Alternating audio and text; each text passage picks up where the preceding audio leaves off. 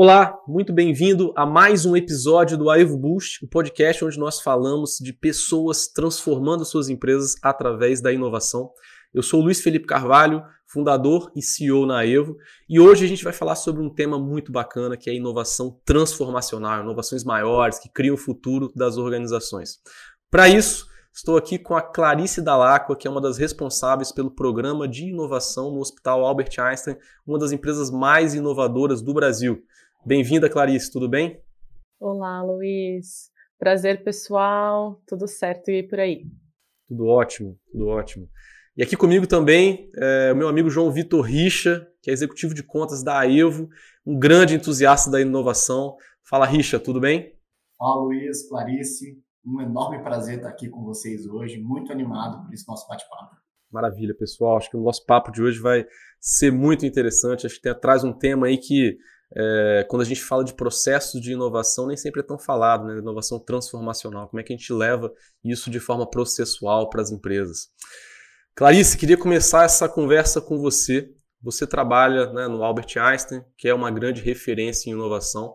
Foram recentemente considerados, talvez no ranking mais importante do Brasil de inovação, né, que é o ranking da Valor, como a quinta empresa mais inovadora do Brasil dentre todos os setores.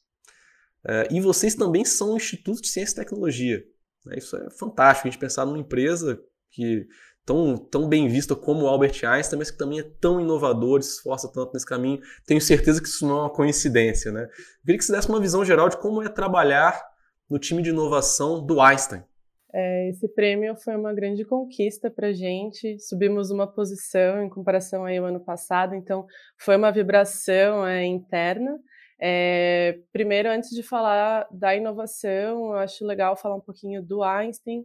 É, muitas vezes o Einstein ele ainda remete à marca de excelência assistencial, pensamos como um hospital, é, porém é mais que um hospital, realmente é, tem uma empresa para fazer as coisas funcionarem, então tem um pé muito forte em ensino, responsabilidade social, serviços de consultoria, e um desses pilares é a estrutura de inovação. É, então, a diretoria, a, a ideia é ter uma, um ecossistema preparado para diversas possibilidades de, de projetos, diferentes projetos de inovação, é, e então temos uma incubadora de startup para fazer essa conexão, sempre em startups na área da saúde, ela chama Eretz Bio. É, existe uma área é, específica para metodologias de inovação, então para conectar colaborador, entender como faz, como que é amadurecer, o que, que tem que pensar em um projeto né, de inovação. E também temos uma outra estrutura que é, é responsável por questões de propriedade intelectual, por projetos de pesquisa e desenvolvimento, que é o que tem a grande sinergia aí com ser um instituto de ciência e tecnologia. É, e eu sou engenheira de produção, então estou imersa um pouco na, na, na, saúde, é um pouco fora da, da minha formação, então é, uma, é, é, desafiador, mas ao mesmo tempo eu acho que o grande, acho que a grande motivação é a questão é, da, dessa, da responsabilidade social. Então vemos muito isso nos projetos que rodamos. É, temos sempre um pilar de projetos que tenham um impacto para a saúde brasileira. Então, não é um impacto diretamente é, para o público nichado, que entendemos que é um público privilegiado no Brasil aqui, é, que são clientes Einstein. Então, os nossos projetos sempre são pensados é, para ter a maior capilaridade possível. Excelente, Clarice. Realmente a gente percebe que não é à toa né, essa posição do Einstein como uma das, das empresas mais inovadoras do Brasil. Tem uma estrutura grande por trás. E legal ver essa, esse lado também social, né? Tão importante. E a gente pôde é, às vezes isso fica não fica tão divulgado, mas durante a, a pandemia isso ficou bem claro, né? O papel do Einstein nesse no, no Covid foi super importante para a sociedade, não só para quem podia pagar para estar tá lá, mas para a sociedade de forma geral. Richa, queria te puxar aqui na nossa conversa, cara, e para a gente entrar no tema, né? A gente está falando hoje de inovação transformacional. E aqui tem um monte de termos que meio que se misturam, né? Radical, inovação disruptiva. Mas vamos usar um termo geral aqui, inovação transformacional. Richa, para aquele, aquela pessoa que está agora correndo na praia está correndo no parque, ou nos ouvindo nos seus iPods, nos seus, no seu fone sem fio. O que, que é inovação transformacional e por que, que as empresas precisam investir nisso?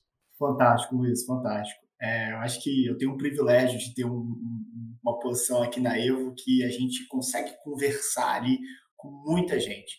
É, aquela pessoa que tem um programa de inovação que já está super desenvolvido, super maduro, e também aquela pessoa que está começando agora, que recebeu aquela missão ali da sua empresa de tornar aquela organização mais inovadora, né? É, e muitas vezes realmente esses conceitos eles ficam um pouco vagos e difíceis de entender e colocar em prática. Mas acho que existe uma forma muito legal de entender esse conceito de inovação transformacional, né? E eu vou convidar agora o ouvinte a imaginar a sua empresa, o local onde ele trabalha, daqui a 10, 15, 20 anos, né? É, e, na verdade, no mundo de hoje, a gente não precisa nem ir muito longe. Imagina daqui a dois anos, imagina o cenário que a sua empresa vai se encontrar daqui a dois anos, o mercado que ela está.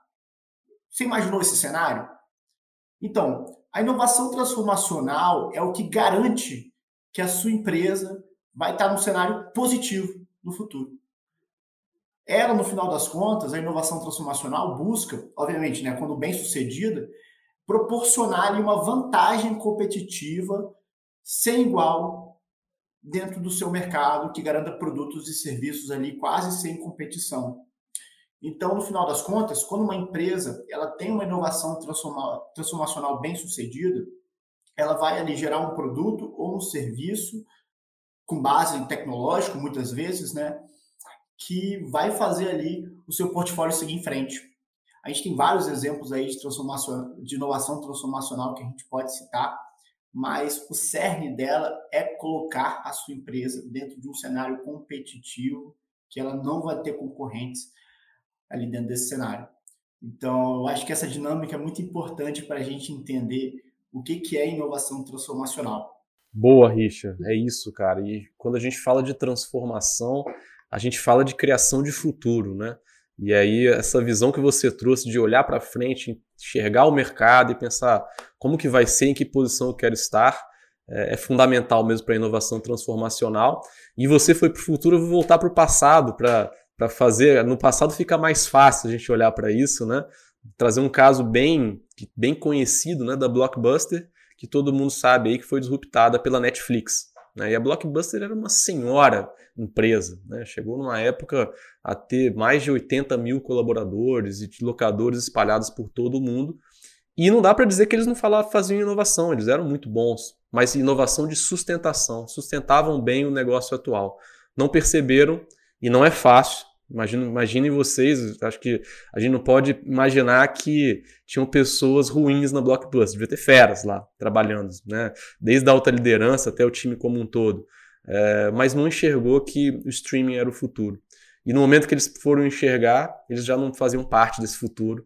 E a empresa, apesar de estar cada vez melhor e eficiente no seu negócio locadora, isso não foi suficiente para garantir o futuro dela, acabou tornando aquele produto obsoleto. Né? Então é importante, inclusive, para a perenidade da empresa, criar o futuro através de inovação transformacional. Perfeito, Luiz. É, já que você já puxou essa bola aí da Netflix, acho que uma característica muito importante da inovação transformacional é que muitas vezes ela é baseada em tecnologias já existentes. Né? Então, por exemplo, uma inovação como a Netflix nunca poderia dar certo num cenário onde a gente existi, onde existia internet de escada, né? internet de banda, onde não existia internet de banda larga para você passar o streaming. Então, veja bem, a Netflix não inventou a internet, não desenvolveu a internet de alta velocidade, só que ela aproveitou dessa tecnologia para conseguir gerar a sua inovação. Né? Então, essa inovação transformacional, uma inovação que exige muito timing, você tem que mapear muito bem as tecnologias existentes no mercado para conseguir te apoiar na transformação, na sua inovação. Com certeza, com certeza. Muito bom, Richard. E aí, Clarice, a gente está falando aqui de casos do mercado, né, de coisas que são amplamente conhecidas, né? Mas esses casos estão meio até batidos. Né? A gente fala de blockbuster e Netflix, todo mundo fala sobre Netflix e blockbuster. E eu queria entender, assim, a gente viu aqui a estrutura do Einstein, uma estrutura muito madura. Como é que é trabalhar com inovação transformacional, com esses casos aí dentro do Einstein? É, eu, uma das minhas atribuições, eu sempre estou em contato é, para fazer reunião de entendimento, entender as as necessidades que os colaboradores eles identificam e entender como que isso é, tem sinergia com projetos de inovação. Uma das saídas é a questão da inovação transformacional, e eu posso dizer que é sempre é, tem um medo de arriscar e um medo de, de perder oportunidade. Então, é, eu acho que é importante é, sempre ter essa consciência que a inovação ela está sempre atrelada ao risco. Então, desde inovações incrementais, inovações de sustentação, até inovações transformacionais. Mas quando pensamos em tecnologias disruptivas, claramente o risco ele é maior, ele é mais predominante. Então, é, eu, eu acho que é importante sempre é, entender o risco e as medidas para mitigar essa, essa, esse fator. E para mitigar, eu entendo que a, é, uma base tem que estar consolidada, e quando eu falo de base, precisamos ter uma estratégia de inovação. Então, entender é, o que o mercado precisa, acho que vocês colocaram muito bem assim a questão de tecnologia, entender como que são é, as tendências é, para é, existirem critérios e um fluxo é, padronizado é, para ter essa sinergia e identificar mais facilmente os casos de inovação transformacional e ir com medo. Acho que assim, tem o risco, é entender o risco investir. A inovação é um espaço para errar, então muitas vezes é, é isso, né? Precisa investir em POCs, né, provas de conceito, é, algo menor, né? Obviamente, se estamos falando de inovação transformacional, não vamos fazer um projeto é, de anos, a gente vai fazer um projeto de meses, para realmente entender se aquela tecnologia, aquele projeto tem o potencial que enxergamos como, como uma estratégia de inovação. Perfeito, perfeito. Com, com os riscos né, diferentes, né, um projeto de inovação maior, um projeto de inovação transformacional. Em geral, a gente está falando de futuro e para criar futuro, enquanto a gente não tiver uma bola de cristal confiável, tem risco grande. Né? A gente não sabe o que vai acontecer. Realmente tem precisa de novos processos, né? precisa de encarar esses projetos de maneira diferente, perfeito, essa linha de pilotos, né?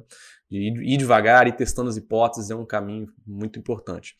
E, mas Clarice, assim, e aí a gente eu acho que no, no Einstein, né, é, você, é, vocês têm uma visão diferente até de programa de ideias, né? A gente já falou aqui no podcast sobre programas de ideias de, de diversas empresas e no geral esses programas são voltados, os principais desafios deles têm a ver com ideias de sustentação, ideias mais incrementais.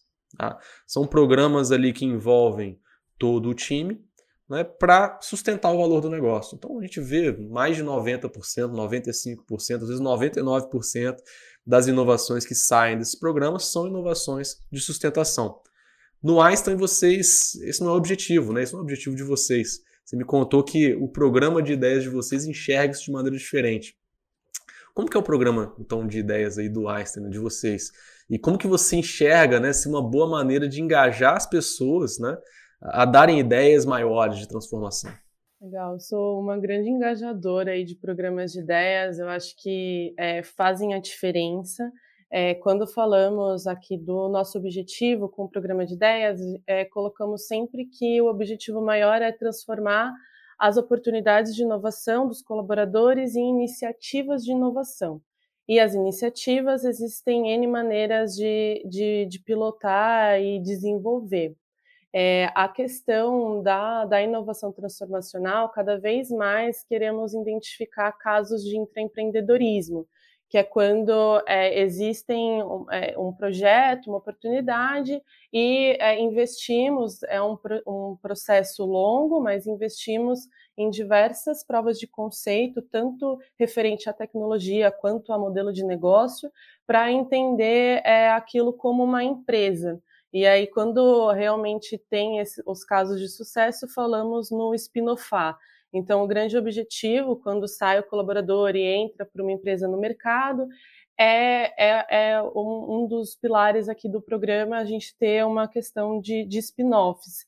É, então, é importante é, a gente ter essa, esse espaço. Então, a inovação, a, a estrutura de inovação é o espaço para os colaboradores chegarem com essas oportunidades. É, a gente foca muito nessas, na, nas questões de projetos que tenham uma tecnologia, potencial de mercado, como eu falei, para tra trazer essa visão da, da, da saúde como um todo, né, da saúde brasileira. É, e a gente não foca tanto na questão de inovação no sentido de melhoria contínua, de programas é, voltados a processos, não por não ser relevante, mas pela estrutura do Einstein ter outras áreas que comportem esses tipos de projetos. Então, por isso, nós temos esse espaço para investir é, em projetos que tenham um maior risco tecnológico, vamos colocar de, dessa maneira. É, então, acho que esse é o primeiro fator, por isso que o, o, o programa consegue ter essa, essa abertura. E para engajar as pessoas, eu acho que existem dois pilares muito importantes assim para um programa é, o pilar de processos então, e o pilar de cultura. Então, o pilar de processos, eu acho que quando você tem. É, eu, eu, penso muito que a inovação não pode ser é, arte livre, assim. Então, precisamos entender que a inovação ela é processual, sim, ela tem um racional, sim, e precisamos cada vez mais estudar é, para entender como que operacionalizamos a inovação. Então, é, o primeiro ponto, eu acho que é ter essa clareza da estratégia, de como você faz um fluxo de avaliação, como são as devolutivas, o que você capta. É, precisa ter esse, esse processo bem definido para pensarmos no pilar de cultura. Então, quando pensamos no pilar de cultura, eu enxergo muito importante ter iniciativas de é, comunicação, então, ah, café filosófico com a inovação, deixar o colaborador próximo de você, explicar o que é inovação, o que são os processos de inovação, o que são as metodologias, que eu sei que é, é muitas vezes é, é, muito abstrato. Quando eu comecei, para mim era muito abstrato, é, uma, é sempre mão na massa. Eu acho que inovação é muito prática, então é importante o colaborador estar perto das pessoas, dos profissionais de inovação, para aprender mão na massa, assim. Então, é realmente vivenciar o que a inovação pensa.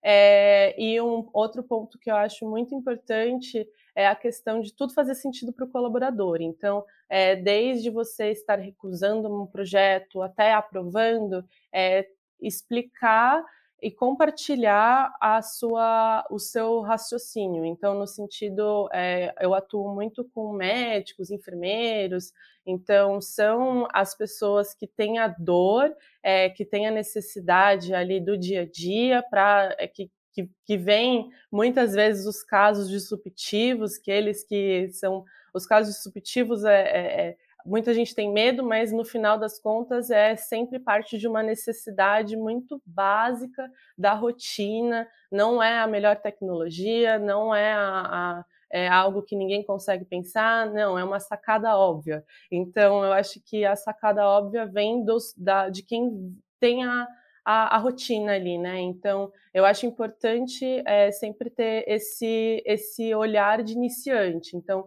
entender é, como ouvir o, o, o, colaborador e como você, como profissional de inovação, consegue contribuir com o seu conhecimento de negócio, é, da inovação, das metodologias em si, e conseguir é, fazer isso ter uma maturidade. Então, resumindo, um trabalho a, a quatro mãos. É sempre o que eu acredito para esses casos. Perfeito. E, e você tocou em um ponto é, fundamental na, na, a visão da Evo é muito parecida no quando a gente fala de inovação, né? É claro que é, seria muito bom ter um Steve Jobs sentado aqui na companhia e ele ter um insight um dia e cara, uma ideia fantástica que vai mudar o mundo, mas nenhuma empresa deveria depender disso. Né? Então, no final das contas, a gente precisa criar processos é, para tornar a inovação sistêmica, né? um processo realmente, um funil mesmo, né? que, tem, que gere ideias, que as pessoas uh, conduzam pilotos, façam projetos, priorizem o que deve ser feito para no final gerar inovações de fato e gerar, chegar no valor que a gente espera com a inovação. Agora, você tocou num ponto aí, Clarice, que eu fiquei curioso, que você falou, poxa, às vezes, e assim, é, concordo totalmente, né? No, no, dia a dia ali é o médico que vai ter aquela visão, e o médico, o enfermeiro, quem está no dia a dia dos processos. É, aqui eu estou falando de inovação de, de, um, de um hospital, mas um processo de forma geral, né? É o, é, o, é o contador ali no dia a dia do financeiro que vai ter ideias para aquele processo, é o, o operário da indústria que vai ter processo. Mas a vida dessas pessoas é corrida, né? Então, como é que, como é, que é essa ponte aí? Eu sou um médico, estou trabalhando no Einstein, aquela correria, né? Um atendimento de pacientes, nem sempre estou no computador o tempo todo. Como é que é na prática esse profissional, um médico, um enfermeiro, para ele entrar no, no, no, programa e trazer a ideia dele? O que, que faz ele pensar e falar, poxa, eu imagino que muitos devam pensar, né? Cara, isso poderia ser diferente. O que, que vocês fazem assim para ele dar aquele passo a mais e participar do programa? É, a gente sempre é alma empreendedora. Então, quando a pessoa tem a alma empreendedora, sempre é mais fácil, porque ela já é, está é, ali querendo inovar, eu acho que é. Então, para responder essa pergunta, eu acho que o primeiro ponto é nós, como profissionais, treinarmos essa alma empreendedora. E quando eu falo de alma empreendedora, é sempre ter uma questão de senso crítico em tudo que você faz. Eu acho que é, é importante, primeiro, é ter essa mudança interna nossa é, para a gente sempre estar tá contribuindo mais do que para a empresa. Eu acho que a motivação maior é contribuir para você como pessoa e contribuir para a sociedade como um todo. Eu acho que quando a gente tiver essa troca de chave, é, existe esse, esse trabalho para chegar é, no, num programa de ideias. Como fazer isso? É sempre desafiador, porque não conseguimos mudar internamente as pessoas. Então, eu acho que isso é uma, uma questão, assim, né? É, existem pessoas que não, é, é, que não vão é, chegar, que têm um pouco de resistência. Então, eu volto na questão que é importante é, explicar o que é inovação. Eu acho que é, é, um, é uma questão muito de trabalho de comunicação. É, eu acho que tem que explicar como que pensa no negócio, o que é um negócio, que é que muitas vezes eu sinto que fica muito abstrato ainda para muitas pessoas. Então eu volto que o ponto chave para mim para fazer as pessoas chegarem é a questão da comunicação. A correria do dia a dia, eu vou falar mais um, um fator assim que eu acho que é uma, um pouco para as empresas e lideranças. Eu acho que é, confundimos muito é, produtividade com eficiência. Então, vou explicar. É, eu acho que hoje, principalmente essa questão de home office, eu vejo muito uma questão: quanto mais faz, melhor. Então, muito, muita reunião online, muita questão, né? Muito, somos profissionais com muitas demandas. Então, mas é, deveria ser ao contrário, deveria ser uma questão de ter tempo livre que o tempo livre faz você ser criativo. Então, se tivermos empresas, líderes, é, que a gente consiga dosar melhor, temos oito horas de trabalho, seis horas de jornada, é, dessas seis não precisa o profissional estar trabalhando tanto assim, não, vamos deixar as pessoas um, um pouco ociosas, até diria, para a criatividade aflorar. Então, eu acho que tem um, um papel grande assim de estrutura empresarial é, que ajuda a motivar a criatividade e motivar os colaboradores a chegarem na, é, em programas de ideias. Ah, muito bom. Eu acho que essa resposta cobre muito, né? Acho que pra, eu, até pensaria dois pontos que você destacou aí que para mim são fundamentais, né? Um, um é a questão do, do, da pessoa entender o que se espera daquilo. Né? Então, muitas vezes a gente lança um programa, quer envolver as pessoas na inovação, mas esquece que do outro lado está uma pessoa que é, em muitas, muitos casos, especialista no negócio, sabe muito daquilo, mas não conhece sobre inovação. Não sabe como é um projeto, então ela entender o que se espera, como é, como é, você falou, né, como é um negócio, como que a gente faz um projeto, é fundamental para ter até aderência do time, né? E um outro aspecto é sobre tempo, né? A gente tem uma frase que, que aqui na Evo repete, a gente repete muito, que é a seguinte: é, ninguém faz nada incrível no tempo que sobra. Se a gente não criar recursos para as pessoas inovarem, elas não vão inovar. Né? Então, essa é necessário ter recursos, é necessário ter tempo também para inovar. E aí, Richard, puxando a sua, sua, sua análise aqui sobre o que a gente está conversando, né? A Clarice trouxe muito essa diferença, né? Estou oh, falando de um projeto aqui de inovação transformacional. Eu estou falando de algo que, que é diferente de um projeto mais tradicional, de um projeto mais incremental, onde eu conheço mais é, os próximos passos que serão dados. Cara, como que é um projeto de inovação transformacional? O que é esse processo aí? O que é diferente no processo de levar um projeto de inovação transformacional à frente? Oh, perfeito, Luiz. Essa, essa é uma pergunta muito especial, porque é, a gente até vê vários gestores de projetos que estão em transição para áreas de projetos de inovação. E, e, de fato, é um desafio se acostumar com esse tipo de projeto. A primeira diferença e a primeira coisa que a gente tem que ter em mente é que a pessoa que está envolvida com esse projeto, é, principalmente aquela pessoa que trouxe a demanda, ela não pode ser apaixonada pela solução. Ela tem que se apegar ao problema.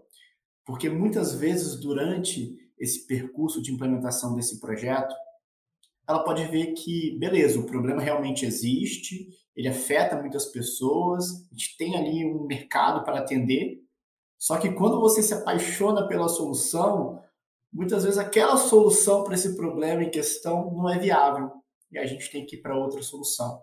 Né? Então, se apaixonar pelo, pelo problema é importante e é preciso evitar se apaixonar pela solução. Né? Mas vamos entender um pouquinho melhor como é que funciona a execução de um projeto de inovação transformacional.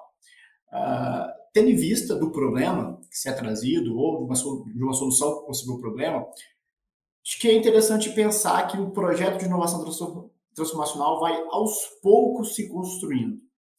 Como a gente já disse antes, é um projeto que tem muito risco envolvido, muitas vezes. Né? Então, você não pode colocar todos os seus ovos naquela cesta, porque vai que o projeto está errado e a sua empresa ela vai ter ali um prejuízo enorme. Né? Então, é importante a gente construir um mínimo produto viável no início, criar uma hipótese para ajudar a validar. Né? Por exemplo, ah, eu quero saber o tamanho de mercado dessa minha, desse meu problema. Beleza, então tem um, um tamanho de mercado interessante. Vamos agora para uma próxima fase onde eu vou colocar um pouco mais de investimento nesse projeto e agora a gente vai validar uma segunda hipótese. Ah, vamos ver se essa solução que eu estou construindo resolve esse problema. Poxa, resolveu. Resolveu ali para um pequeno grupo de pessoas. Então, vamos agora ir para uma próxima fase onde a gente vai validar uma outra hipótese. Será que essa solução que resolveu o problema de um pequeno grupo de pessoas, de um certo perfil, vai resolver também esse mesmo problema de pessoas de um outro perfil, que estão em outra realidade, que tem uma, de repente tem uma condição ali de aquisição dessa minha solução um pouco menor. E é dessa forma que a gente vai caminhando com esse projeto de inovação transformacional faseado, validando hipóteses para passar de cada fase e com muito apego ao problema e pouco apego à solução. Porque, poxa, se aquela solução não se mostrar viável, esse projeto deve ser cancelado. Ou mesmo desistir, ou até mesmo buscar outra solução, que é melhor ainda. Né? Mas uma visão muito interessante também, quando a gente vai pensar em projetos de inovação transformacional, é a visão de portfólio. É, não sei se tem ouvintes aí que investem em bolsa de valores, ações. A gente sabe que a gente nunca deve colocar ali as mesmas, o nosso capital inteiro em uma ação só ou em um mercado só, ou é, é até ideal a gente diversificar um pouco esse investimento em ações de diferentes mercados. A gente pode trazer essa lógica também, né, de uma forma simplista, mas para o pessoal entender, para o nosso portfólio de inovação transformacional. A gente pode investir em vários projetos e aí é interessante a empresa ter uma pessoa que olhe para todo esse portfólio Vai ter sim aquele gestor do projeto que vai olhar só para o seu projeto, buscar validar aquelas hipóteses e buscar solucionar aquele problema. Mas vai ter também um gestor que vai olhar, ou gestora, né, que vai olhar para todo o portfólio. Então, se um projeto não for sucesso e a gente precisar cancelar ele no meio do caminho, beleza, a gente não gastou tanto dinheiro e tanto recurso assim, porque a gente foi investindo aos pouquinhos durante a fase. Mas se um projeto chegar até a última fase, aquela fase que a gente está validando agora vendas e time de marketing para vender esse novo projeto, esse novo produto, aí sim, esse projeto que for o campeão, ele vai valer por todos aqueles que não conseguiram chegar até o final.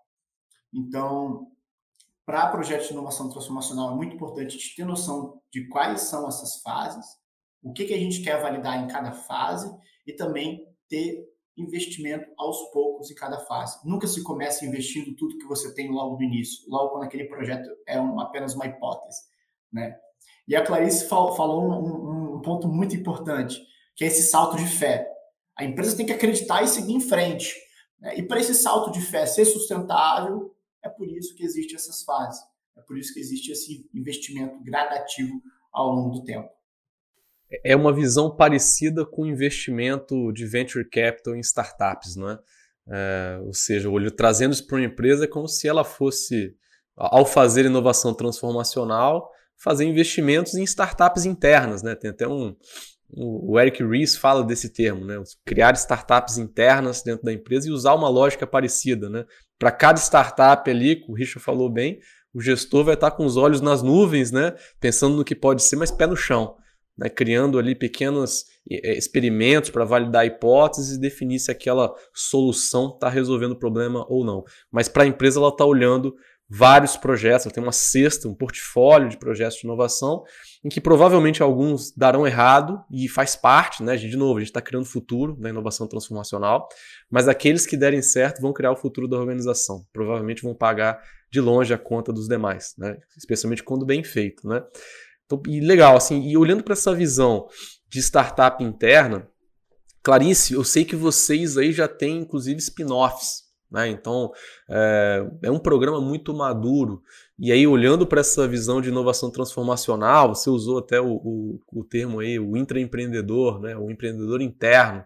É, então, alguém do, da, da, estrutura da empresa né? que está à frente de um projeto e, no final das contas, olhando para ele quase como se fosse uma startup, ele pode virar, de fato, uma empresa. Né? Então sai do, de dentro ali do, do, do, da estrutura do Einstein, uma nova empresa é, que, enfim, que cria um novo mercado, que trabalha naquilo, a partir do momento que ele deu certo, a partir do momento que foi bem validado. Né? Você pode compartilhar alguns casos disso conosco, né? alguns casos de negócio que foram criados a partir do programa e acabaram virando uma spin-off? Claro, Luiz. É, nós temos dois casos já públicos que, que, enfim, já, já são uma startup, já tiveram alguns investimentos aí até. É, é, tem o, o Scala, que esse é muito legal porque mostra que é uma, uma sacada óbvia. Então, assim, a gente é, tinha um problema muito grande de escalas médicas. Ainda eram as lousas que você escrevia né, no canetão e dava muito problema de agenda, de conflito. Imagina é, agendar uma sala cirúrgica. Então, tinham alguns conflitos é, de erro assim de escrita, de erro de era humanos, né? Existem esses erros atrelados e eles fizeram um software para gerenciar as escalas médicas. Então começaram a pilotar dentro do hospital, ajudou muito é, a produtividade, a minimizar essa questão dos erros. E a, até com a pandemia eles estouraram ainda, né? Porque foi um pouco antes, eles já tinham uma empresa, mas eles conseguiram é, levar, além de escalas métricas, a questão de escalas é, né, em ambientes corporativos, na época que estava começando a voltar presencial, não era todo mundo presencial, ainda estava um pouco híbrido, então até hoje assim a gente ainda tem esse cenário híbrido é, e ajuda a questão de gestão de salas de escritórios, de espaços de trabalho. Então é um caso que foi bem é, positivo, assim, é, pensando que era alguma necessidade ali do dia a dia e teve muitos resultados, tem alguns resultados é, do, é, do hospital em si, né, de ter uma questão é, troca de plantão mais facilitada, então a gente consegue ter uma questão de mitigar essa, é, essa, esses imprevistos, então existem algumas gestões que foram muito positivas, e um outro caso que é bem interessante também, bem, bem legal, é do VarStation, que é uma plataforma para análise genética. Então, também era um trabalho manual é, que, era, que era feito, aquela questão de mapeamento genético, que foi bem na época até da Angelina Jolie, que teve a questão de retirar a mama por conta que ela fez o mapeamento, que gerou um choque assim no, no Brasil, falando, meu, por que, que ela está fazendo isso? Mas ela tinha um risco atrelado, ela preferiu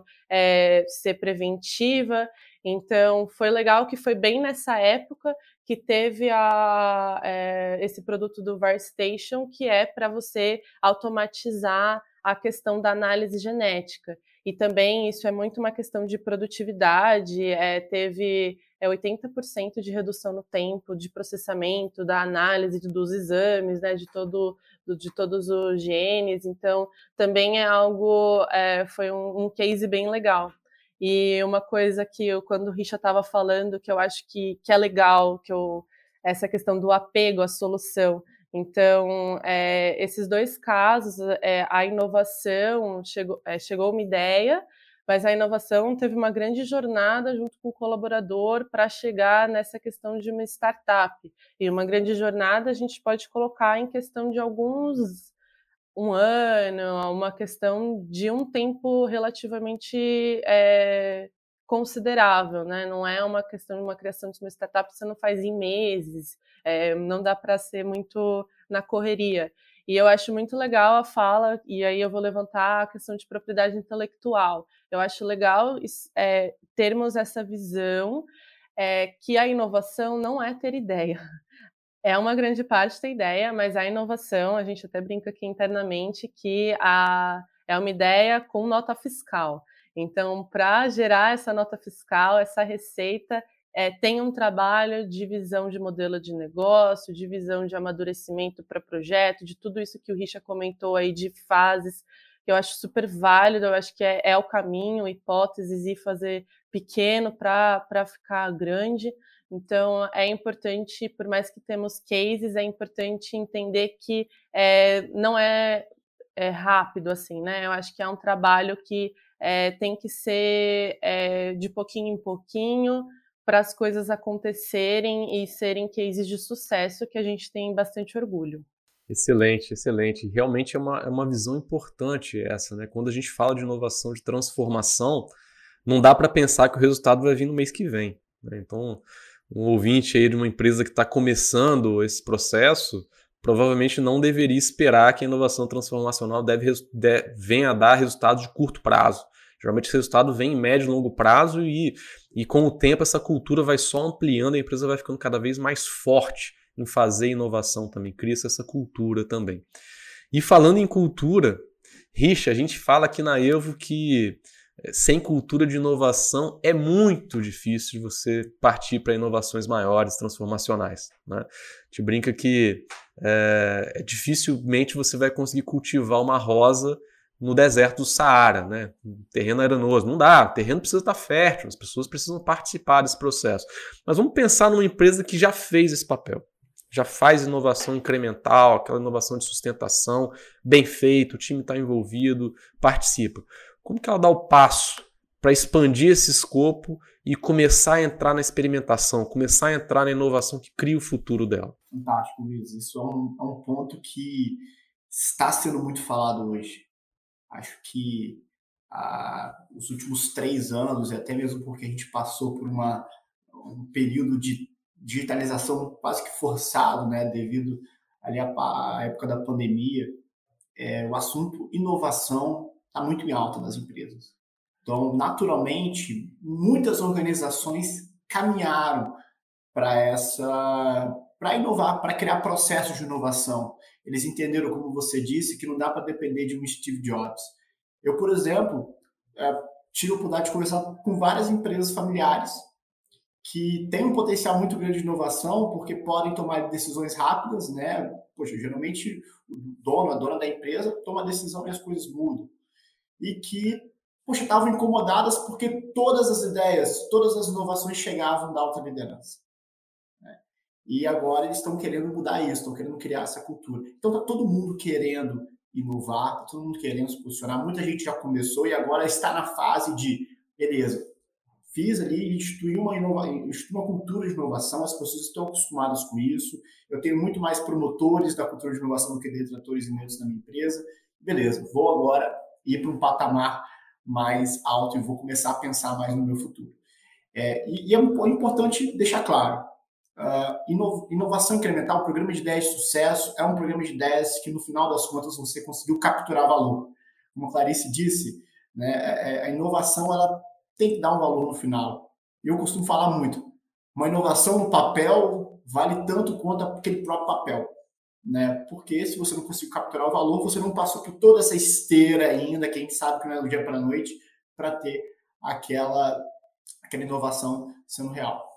Então, é muito importante que, a partir do momento de captura de valor, você consiga mostrar para a alta liderança da organização que vale a pena investir em inovação, que isso dá resultado.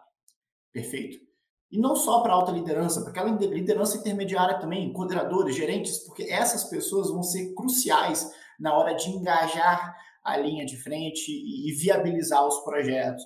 Aposto aí que a Clarice tem várias reuniões com gerentes, coordenadores, para conseguir um orçamento, para a gente conseguir viabilizar algum projeto, algum teste, alguma validação de hipótese. Então, veja que a gente está começando a caminhar para aquela esteira que a gente já está falando bastante. Né? A inovação incremental ela tem muita característica no presente, na eficiência. A inovação transformacional está pensando no futuro, ou seja, a gente tem riscos envolvidos. Toda inovação tem risco, mas essa tem mais. Então, por isso que a alta liderança engajada, ela consegue fazer com que você trabalhe de uma maneira muito mais tranquila com esses riscos. Né?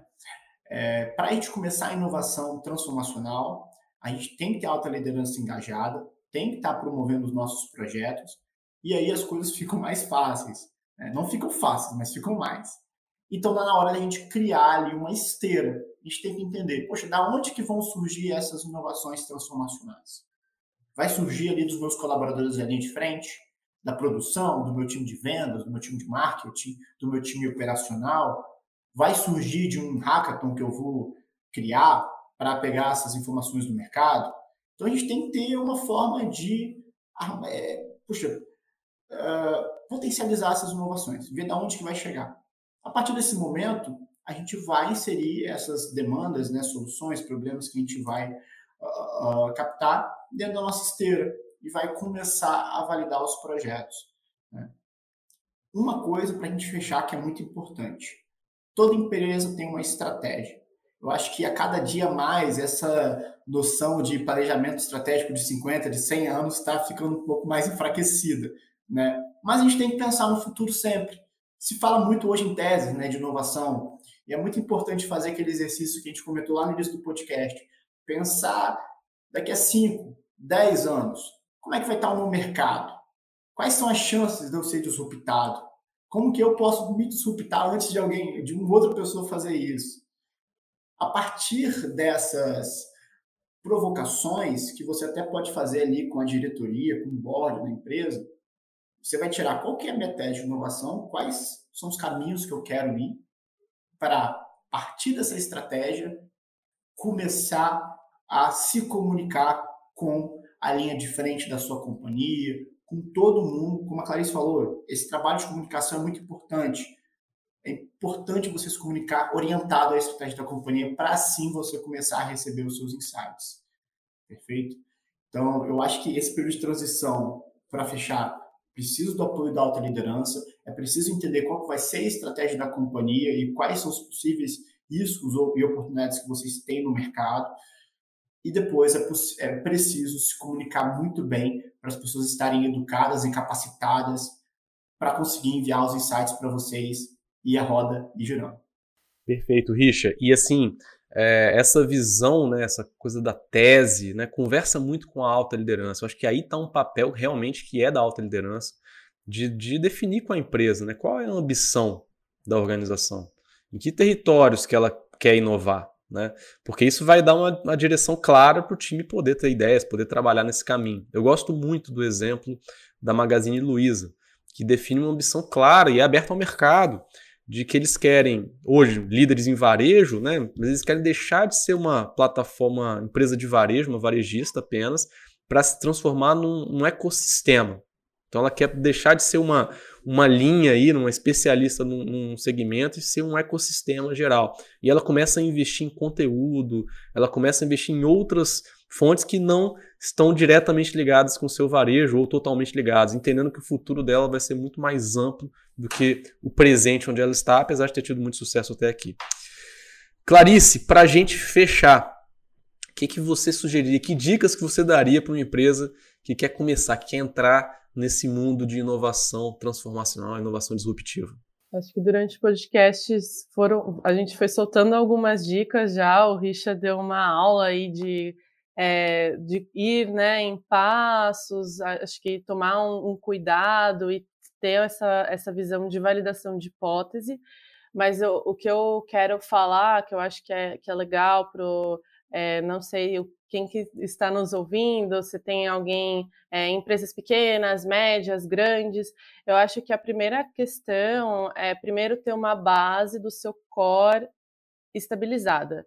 Então, é, eu tenho minha atividade principal, toda, toda empresa tem uma atividade principal. Eu acho que a primeira, a primeira questão é entender: eu estou com fluxo de caixa, eu estou com uma empresa saudável. Eu acho que tem um pouco é, de, desse papel de garantir, e eu acho que quando é, temos alguns problemas ali de balanço financeiro, algumas questões que sabemos que temos muitas essas dores aí na, no ambiente empresarial brasileiro eu acho que primeiro é, eu sugeriria investir em inovações é, realmente incrementais, melhoria contínua, para garantir essa, essa estabilidade.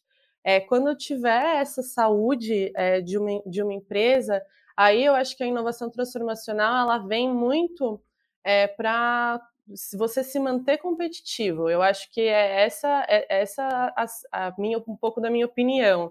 É, então, muitas vezes eu vejo que existem empresas que não estão tão saudáveis e falam: ah, eu preciso da inovação que ela vai me salvar. Não, não é tão assim. A inovação transformacional, quando falamos desses casos mais arriscados, é, pra, é uma questão de competitividade. Então, quando começamos a falar disso, eu acho muito importante é sempre estarmos primeiro antenados na questão de tecnologia, então quais são as tecnologias, as tendências é, do mercado atuante, então o que as outras empresas estão fazendo. É, é, importante a gente entender que a gente aprende com todo mundo e com a nossa concorrência também. Então é aquela questão de inimigos perto, assim, né? Eu acho que a inovação ela traz muito essa questão de parceria. Eu acho que existe essa visão de você estar fazendo constantes benchmarkings assim para você entender o mercado, é, não ficar afastado. É, e uma questão de estratégia de inovação, eu acho que precisa entender no mercado, eu acho que começa a entender melhor os espaços, né, o que, que tem, as lacunas, é, eu acho que é, as lacunas ali de mercado, né, de você entender quais são as oportunidades para você conseguir fazer algum projeto, é, então eu acho que um pouco essa a minha a minha dica assim. Primeiro você ter essa visão, eu acho que isso vai muito da, da liderança, de você estimular essa é, é, esse, essa questão de você ter tempo para fazer benchmark, ter tempo, entender que isso faz parte do trabalho, não é não é um plus, eu acho que faz parte.